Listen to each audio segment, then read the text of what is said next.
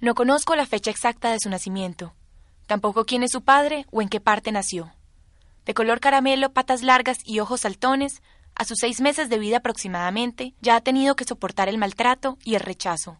Fue encontrada en las calles del centro de Medellín, mojada y desnutrida, huyendo de las personas y refugiándose en la lluvia en cuanto escampadero encontrara.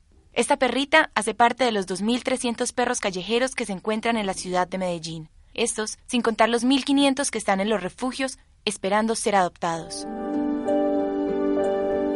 Medellín, abril de 2015. Paula Andrea, una apasionada por los animales, llevaba un mes buscando dos cachorros que su vecina, en el barrio de Buenos Aires, había arrojado a la calle con tan solo cuatro meses de edad. Ese día había oído ladridos y gritos, seguidos por un portazo. Después de esto, no volvió a ver a los cachorros.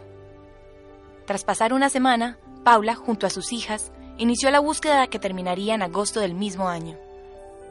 Los encontró, pues había alertado a algunos habitantes del barrio acerca de los perros y se había corrido la voz. Recuerda que un vecino la llamó a contarle que había visto dos cachorros con la descripción que había dado, cerca a la avenida oriental. Al llegar allí, los encontró mojados, casi en los huesos y muy asustados. Jamás supo cómo los encontraron, solo dio las gracias, los metió en una caja y tomó un taxi, sabiendo que le esperaba un largo camino. En su casa ya tenía dos perros, también adoptados, y no podía sostener otros dos. Así que empezó a divulgar por redes sociales la foto de los cachorros esperando una respuesta. Días más tarde, aún sin ninguna señal, recordó que una amiga de su prima, Sandra, tenía un hogar de paso para perros en el barrio El Salvador. Sandra le ayudó y los acogió, pero con la condición de encontrarles un hogar en una semana, pues en su casa ya estaban alojando a más de 15 perros. Entonces yo pues empecé a publicar y, y volteé con, por aquí y por allá hasta que mm, pues buscando un hogar de paso y nada, nada, nada, pasaban las horas y nada y como siempre pues Dios me manda a Los Ángeles y una conocida que ya me había ayudado con otro hogar de, para otro perro de otro hogar de paso me dijo que lo llevara que que como iba pues a dejar los perritos pues por ahí eh, porque el día, el día antes pasaron la noche en la casa de la prima mía, pero ya dijo que no, que, no podía dejarlos otro día más. El plazo empezó a agotarse y Paula pidió una semana más. Y aquí es cuando entró en la historia. Llevaba buscando por un tiempo un perro para la adopción, con el pretexto de dar hogar a un callejero. Eh, María adoptó la niña, eh, es una era una cachorrita muy temerosa. Eh, parece que sufrió violencia porque la perrita, pues según el primer día y eso, la perrita era súper miedosísima. Gracias a Dios dio con María, una gran adoptante.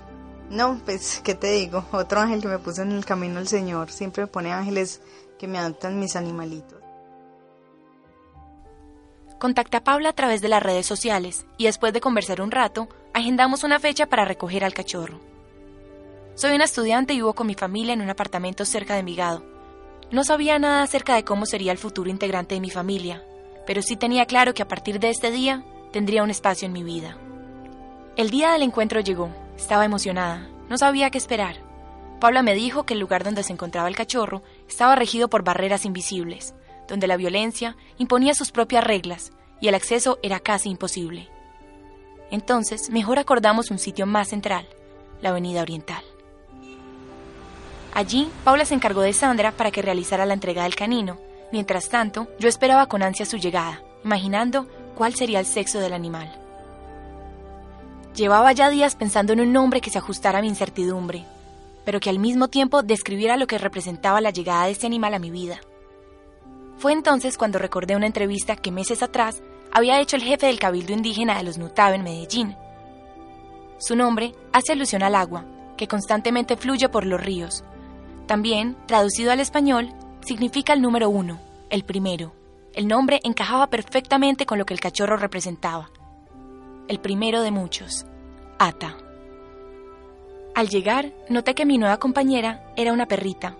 Esta caminaba con cautela, con la cola entre las patas y las orejas abajo. En su cara se reflejaba la dura vida que había tenido.